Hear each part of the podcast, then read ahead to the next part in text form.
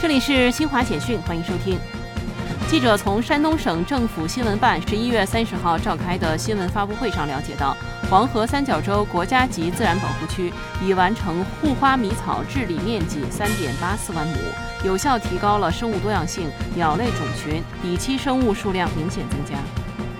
记者日前从海南省农贸市场禁塑综合整治新闻发布会上获悉，海南将农贸市场作为禁塑主战场。自今年下半年整治以来，海南全省执法部门已立案三千九百九十三宗，查扣一次性不可降解塑料制品超过一千万个。俄罗斯媒体三十号援引克麦罗沃州州长齐维列夫的话报道，在当地矿井事故现场又发现二十名遇难者。